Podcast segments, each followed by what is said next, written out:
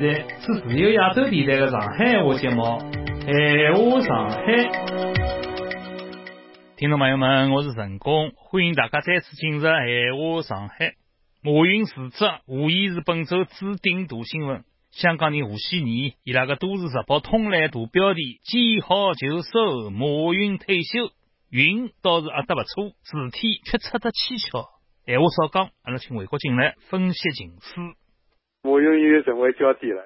自从这个阿里巴巴上市以来，伊这个事业啊蒸蒸日上，发展了相当快，影响不止来了中国，而且是在世界，呃相当有影响。除脱伊个经济发展，那么伊另外一只脚呢，踏了这个政界里向。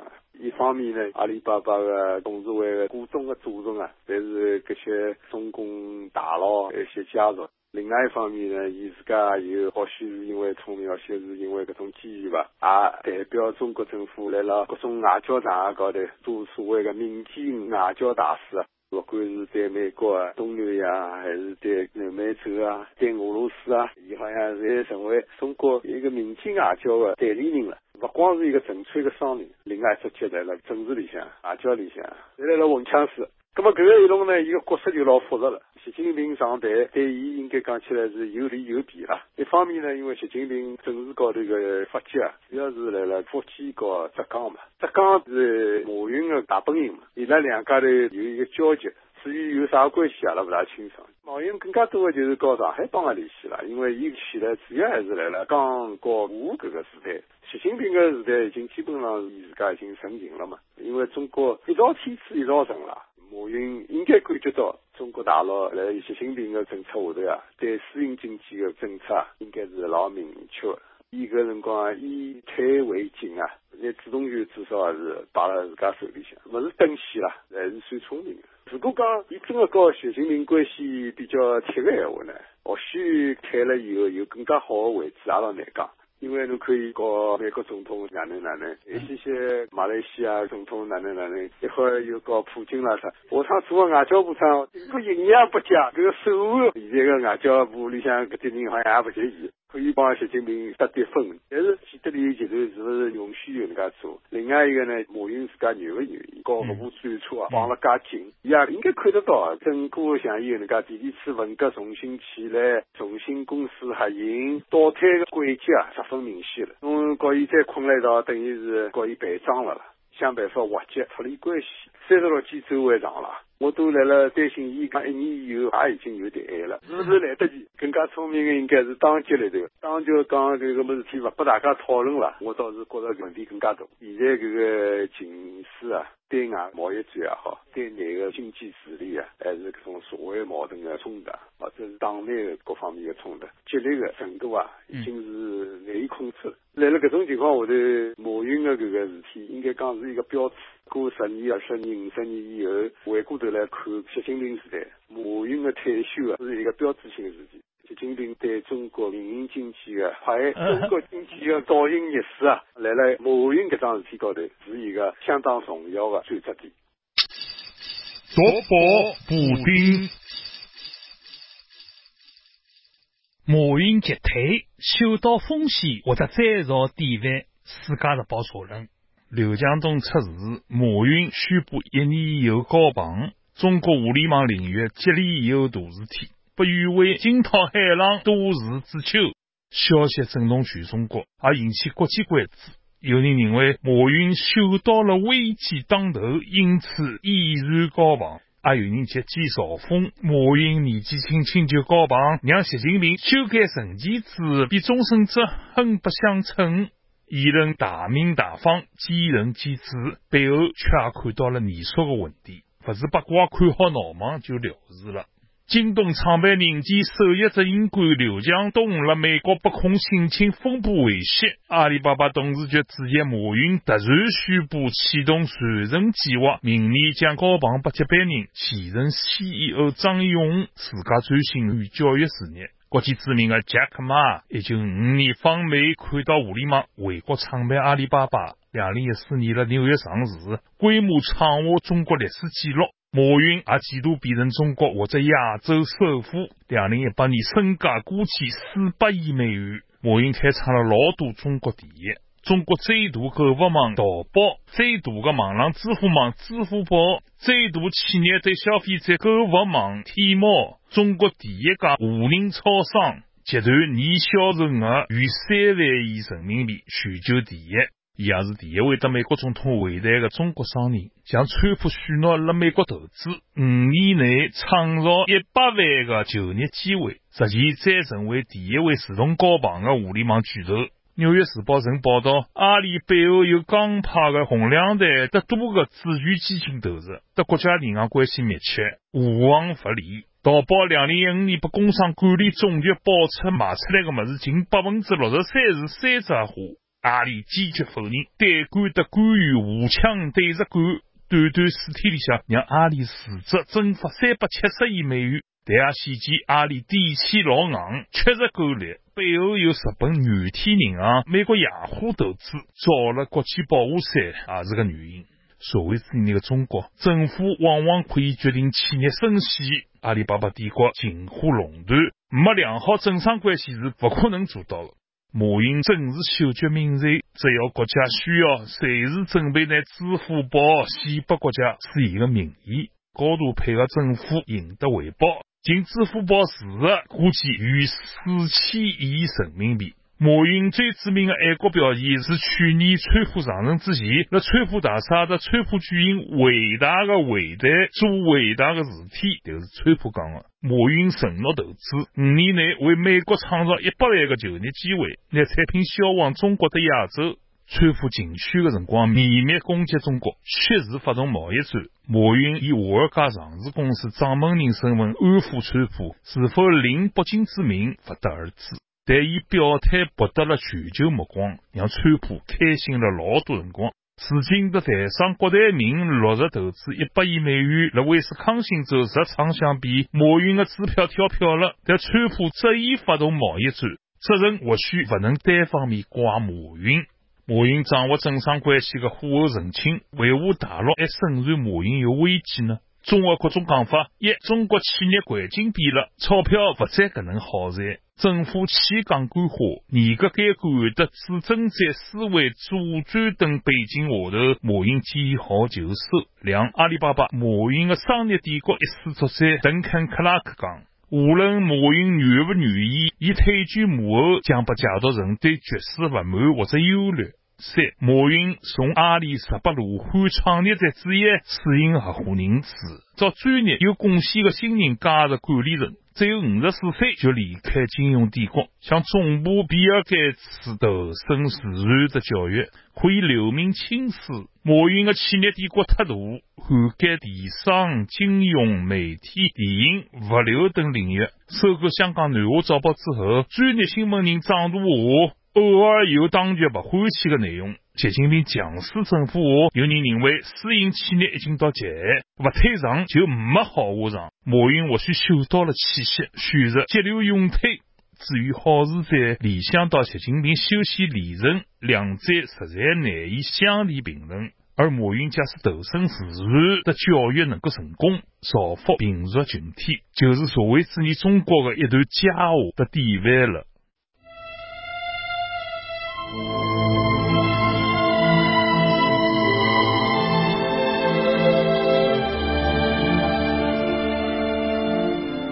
铜锣湾诗卷，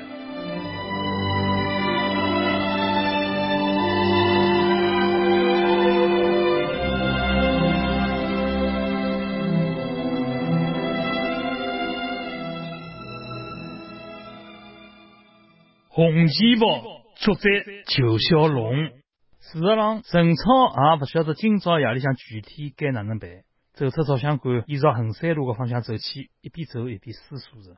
伊辣心里不断告诉自家，现在已经别无选择，最明智的就是等明朝的西九区案庭审之后再逐步革命。假设辣开庭之前就实施逐步，人们肯定会得将迭个视作一场阴谋。而今朝夜里向，伊必须拖牢革命。具体哪能拖，陈超没办法对余光明伊拉解释。伊自家也是到辰光随机应变的。总之，搿趟到了该摊牌的辰光了。假使局里向人晓得，伊拉会得做啥反应呢？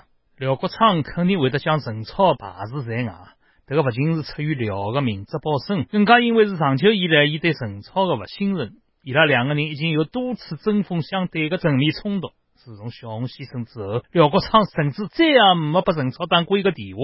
陈超暂时也不想让李书记晓得，就算一位局里向的党组织一把手要发表，也等到这一切过去之后吧。至于一位幕后的钟主任，也是如此。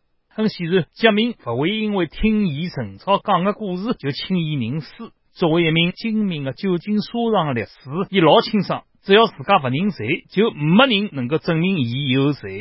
转眼之间，陈超来到了金陵西路。伊看到一位老妇人正在路边烧着纸钱，老妇人身着黑色棉袄，在寒风中瑟瑟发抖，伴着伊的呢喃低语。花盆里向燃烧的纸钱化作灰烬，越飘越高，仿佛死在的魂灵在空中飞舞。陈超突然意识到，冬至到了。按照农历计算，冬至在一年之中是黑夜当中最长的一天。代替了阴阳交替轮回的过程当中非常重要。冬至代替，阴气达到了极盛。从代替之后，阳气逐渐恢复。于是，搿一天也被看作活人和死者之间交流的最佳时刻。辣陈超的童年记忆里向，冬至意味着丰盛的食物，然而一些食物却只能放辣供桌浪向，和香烛一道让死者享用。陈超想起了自家的母亲，当年伊总是辣阁楼上独自烧着纸钱。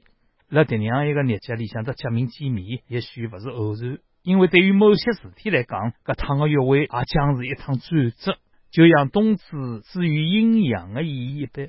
就这样继续走了没多久，陈超来到了老洋房饭店，一位女侍者毕恭毕敬的迎伊走进饭店。老陆和白云侪已经在大厅等候了。老陆着了一件黑色的西装，扎一条玫瑰色领带，手上硕大的钻石戒指闪闪发亮。白云着了一件在城隍庙买的红色旗袍。饭店经理同意全方面提供帮助。老陆兴奋地讲道：“伊同意我负责弄一个包间，到辰光等了我拨侬上菜房，绝对双忙。”哈哈，谢谢侬老陆，说把陈超转向白云，递拨伊一个信封，也非常感谢侬白云，侬先前调件别个外套。像搿家饭店服务员搿能个，今朝夜里向侬就辣包间里向加班服务员，当然侬勿用一直守辣包间里向个，老了准备啥个菜，侬端上来就可以了。到辰光我只要一发信号，侬就调上旗袍，扮成照片上一个女人的样子，回到包间里来。红旗袍啊！白云从信封里向拿出一张照片，边看边讲道：光了脚，胸口的口子勿系，哎呀，撕破开叉，没错，就是搿能。尽管失望，回头我再买件新的送拨侬。陈超笑着讲道：“我个老天啊！”老陆看了一眼一个照片，估计是吓了一大跳。交代好了这些，陈超离开饭店去了衡山宾馆。两家店靠得老近的，步行只需要两三分钟。在宾馆门口等了不到五分钟，陈超便看到一辆白色轿车开了过来，一个是杰明的丰田轿车，在伊后头，另外一辆车不远不近的跟着，一个应该是正在执行跟踪任务的余光明的吧。陈超快步走向前去，老友好的向刚刚下车的杰明伸出了手。杰明看上去不到四十岁的样子，着了一件黑色的西装，在霓虹灯的映照下头，伊个面色苍白，一副心事重重的样子。杰先生，侬能来服务，我深感荣幸。我便是帮我辣老洋房饭店订了一个包间，一个饭店就辣不远处。侬应该对一家店有耳闻吧？老洋房啊，陈队长，侬真是费心了。杰明明显是绕开了陈超的问题。但从伊个话音里向听得出，伊已经意识到陈超对伊个身世做了详细调查。不久，两个人便来到了老洋房饭店门口的迎宾小姐热情的打着招呼：“欢迎两位光临，希望两位今朝夜里向能辣搿搭找到家一般的温馨。”大厅里向立了几位推销啤酒的姑娘，伊拉个装束显得和这个饭店个怀旧气质格格不入。家一般的温馨，小明带着一丝自豪的语气讲道。屋里向何里会得有介许多只剩搿样买啤酒的？一位女士在引领伊拉穿过大厅，走进一间装潢精美的包间。这个房间应该是原本做时光浴室用的，如今成了接待宾客的豪华雅间。辣这个房间里向可以眺望洋房的后花园，后花园不保留得老好，虽然已经是深冬，景色依然迷人。一张餐桌摆了靠窗的位置，桌旁放了两把茶椅。桌浪向精美的银质餐具，和天花板上的吊灯交相辉映，有种梦幻般的感觉。餐桌的转盘浪向已经摆上了八碟开胃小菜，白云走进包间，为伊拉两个人各倒上了一杯茶水，并将菜单打开放辣台子上。伊此刻正像其他高档包间里向的女士仔一样，着了黑色的无袖露背礼服。来，贾先生为阿拉携手完成这部伟大的小说干杯！陈超端起茶杯讲道：“哈哈，小说。”泽明笑了笑：“侬觉着创作小说比警务工作更加有意义吗？意义吗？看侬哪能想了。”陈超讲道：“侬可能勿晓得，上大学的辰光，我觉着写书是最有意义的事体。好吧，不好意思。”我是个历史，有点一根筋，理解不了侬搿种境界。不，历史职业本身就是个最好的例子。一个案子里向对侬来讲非常重要的线索，对于别人而言可能就一点不实。如今迭个时代有没有价值，取决于个人的思考方式。听起来真像是辣演讲。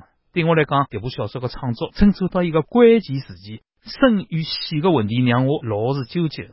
这个院子能够让我心静下来。陈超看着杨芳的后花园，讲道：“看来侬无论做啥个事体，侪勿是随意为之啊。”贾明也拿目光投到了杨芳后花园，但伊个表情很平静。无论今朝是警察陈队长请我，还是作家陈先生请我，能和侬共进晚餐，侪是我的荣幸。我现在还问我，假使侬也问我闲话，阿拉可以先聊一聊。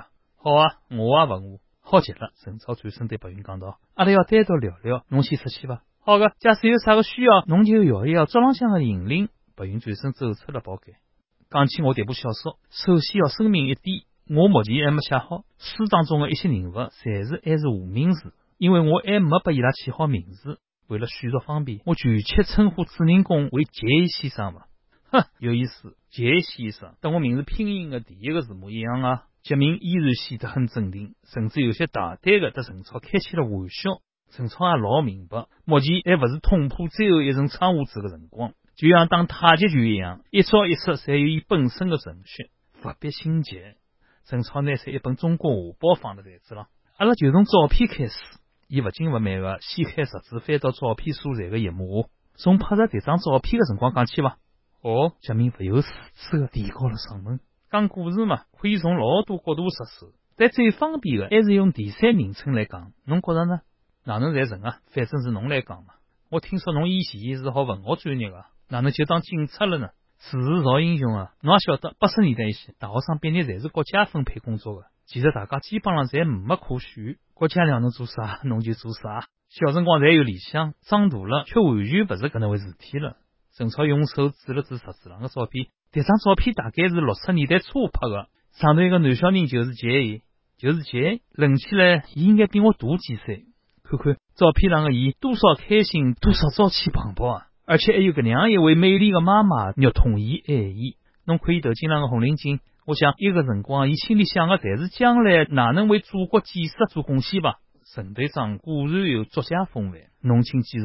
照片拍摄的地点应该是一座洋房，大概跟阿拉现在所处的搿座差不多啊。照片上一个院子，简直就跟阿拉身后这个一模一样的。这比我这个照片上看，应该是春天。侬可能晓得，这个老洋房饭店从前也是一处书社。陈超顿了顿，继续讲道：六十年代初，国内处于文化大革命前夕，所有事体才开始逐渐走向以阶级斗争为纲的道路。不过，阿拉这位杰伊先生的童年依然老幸福。伊个祖父曾经是一位成功的银行家，新中国成立以后，家境也算富裕。伊是屋里向的独生子，父母侪辣音乐学院工作。伊老爱自家的母亲，在伊的眼中，母亲是一位年轻漂亮又聪慧的女子。最重要的是，母亲也非常爱伊。的确，伊个母亲是一位出众的女子。据说当年有老多人夹破了头去听伊的演奏会，为了就是一睹伊的芳容。伊在生活当中老低调，可伊的美貌还是被一位摄影师发现了。伊煞费苦心的说服迭位美丽的女教师为自家当摄影模特儿。于是，在一个春天的早晨，伊在伊屋里向后花园为母子两人拍下了这张照片。一个明媚的早晨，大概是杰先生童年时代乃至一生当中最美好的回忆了。伊个笑容和阳光交织了一道不高片完美的定格。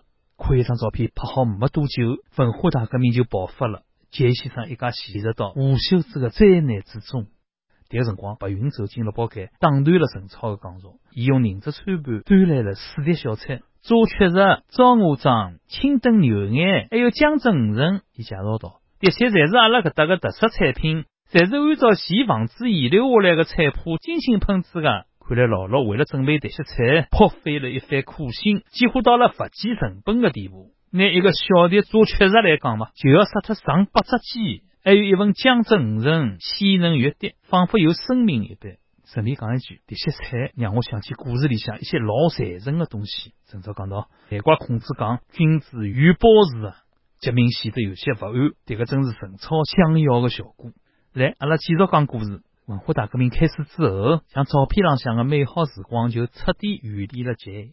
陈超拿起筷子，夹了一片做确实送到了嘴巴里向。伊祖父过世了，伊父亲自杀了，伊母亲被人批斗，而伊自家则被人称为资产阶级小孽种。伊屋里向的洋房被别人抢走，相依为命的母子两人被驱赶到破败的阁楼里向。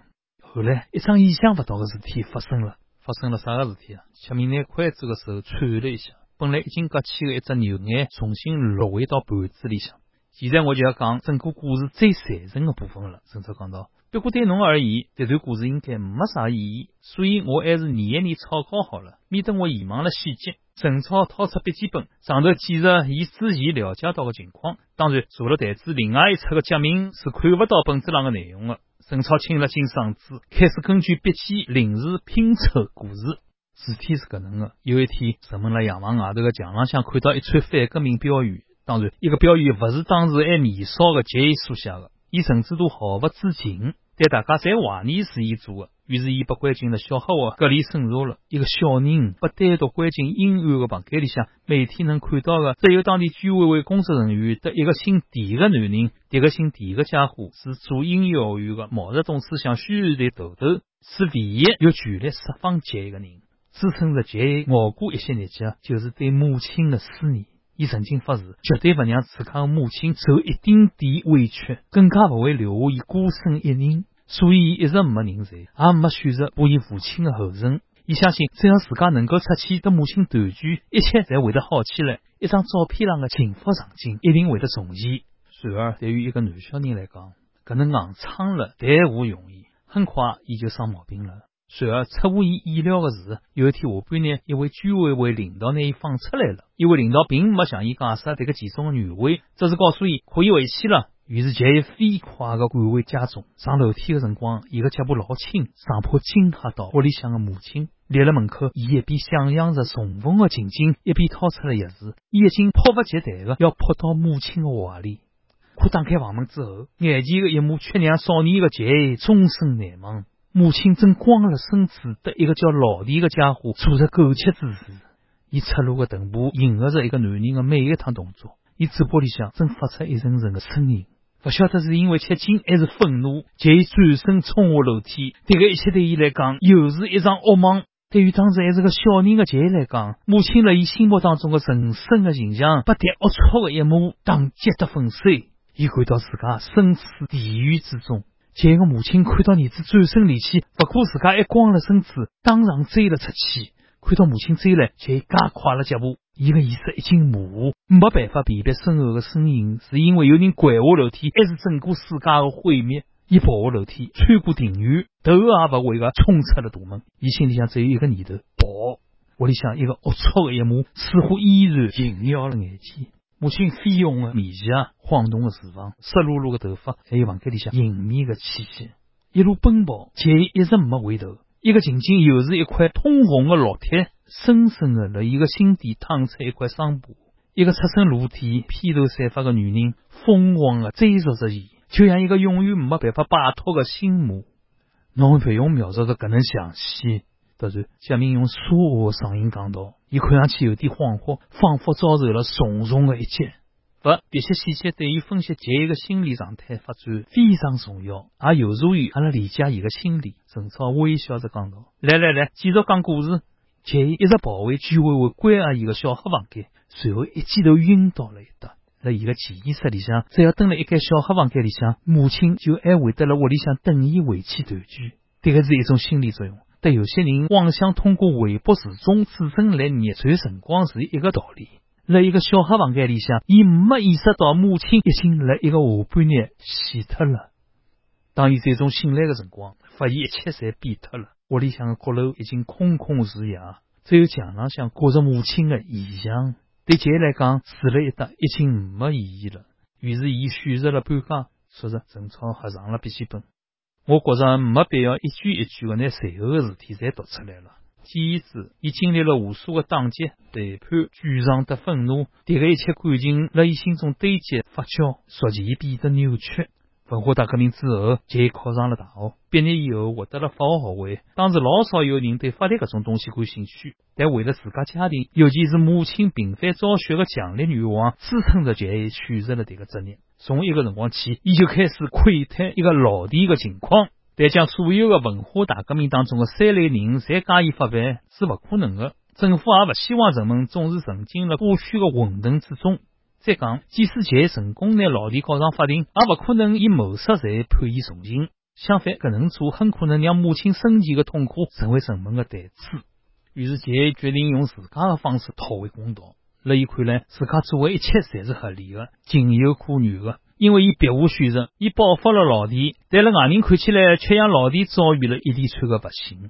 后来，杰将报复扩展到和老弟有关的人，包括一个前妻的囡恩。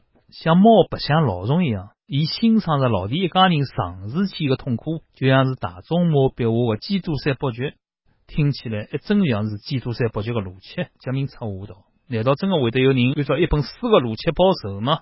哦，我是文化大革命的辰光读个基督山伯爵，讲来也老好白相的。当时老多西方文学作品侪被禁脱了，一本书居然还辣出版发行。侬晓得为啥道理吗？听说钢琴对伊的评价还不错。事实上，一个辰光，伊就是了报复一些曾经蔑视过伊个人，就是按照基督山伯爵的逻辑。迭种女人，杰明的口气像是一位看客。三十年代的上海就是个三流演员而已。但伊认为自家的行为是合情合理的。阿拉现在暂且拿伊搁了一边。陈超伸出筷子夹起来一只牛眼，一只眼睛似乎一直辣瞪牢伊。迭个其中有一次区别：基督山伯爵除了复仇之外，还有自家的人生，而阿拉迭个故事的主人公杰先生。复仇成了伊生命当中的一切。我不同意侬的讲法，杰明一边讲一边试着去夹五层，却没能夹起来。按照侬之前的讲法，杰伊先生应该成了一名不错的律师，伊哪能就没自家的人生了呢？理由有两：第一，是因为职业理想的破灭。作为一名律师，伊老快就发现凭借一己之力老难维护正义。从前一些大案要案的胜利，侪由领导们拍板决定。而到了九十年代，金钱交易得腐败，又侵蚀着社会的公正。随着历史这个行当变成某些人捞钞票的工具，杰越来越觉着自家长期以来对原则的理想的坚持变成了时代的小兵。陈队长，侬哪能搿能讲呢？侬是一位优秀的警察，介许多年来一直侪是为了正义而战伐？不要告诉我侬的理想也老早就破灭了。杰明讲道。讲实话，这个也是我再次报名学习文学的原因。我真了写这个小说，也是搿趟学习的一部分。哦，怪不得老久没辣报纸上看到侬破案的消息了。哟，看来贾先生一直老关注我啊！哪里哪里啊！最近报纸上天天侪是关于一个连环杀人案，老多警察侪蛮受台型的。侬是警察当中的精英嘛？杰明张着老佩服的样子举起了酒杯。辣报纸上老是看不到侬，我倒是有点想侬了。阿拉回到正题嘛。对于贾先生来讲。第二个理由或许更加关键。对于杰明的举杯，陈少并没回应。现在似乎已经从最初的震惊中回过了神，居然开始了酒桌上讨好伊了。杰有个难言之隐，伊没办法和女性发生性关系，这个是严重恋母情节导致的结果。也就是讲，在伊个潜意识里向，母亲是一个性幻想对象。从其他任何角度来看，伊才是个健康的成年男子。但母亲赤身裸体的形象，在伊心里向永远是个挥之不去的阴影。这个阴影游荡了伊如今的欲望和过去的悲惨经历之间，让伊不能摆脱。无论事业上多少成功，伊侪过不了正常人的生活。对杰而言，真正的正常生活老早已经被定格了。母亲牵着伊个手所拍的一张照片上。而一个下半日，母亲赤裸着跪死了楼梯上的一幕，彻底击碎了一个美好的画面。之后的这些年，伊为了保留秘密并摆脱心魔，耗尽了全部精力。陈队长，侬不像个心理学专家。杰明闲话当中带着嘲讽。我真勿晓得侬还学过心理学呢。我只不过是读过一两本相关的书籍，侬一定比我懂得多。这个也是我请侬来替我出出主意的原因。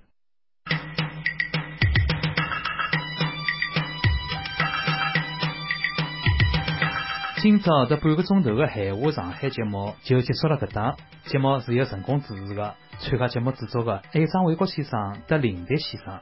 听众朋友们，下个礼拜再会。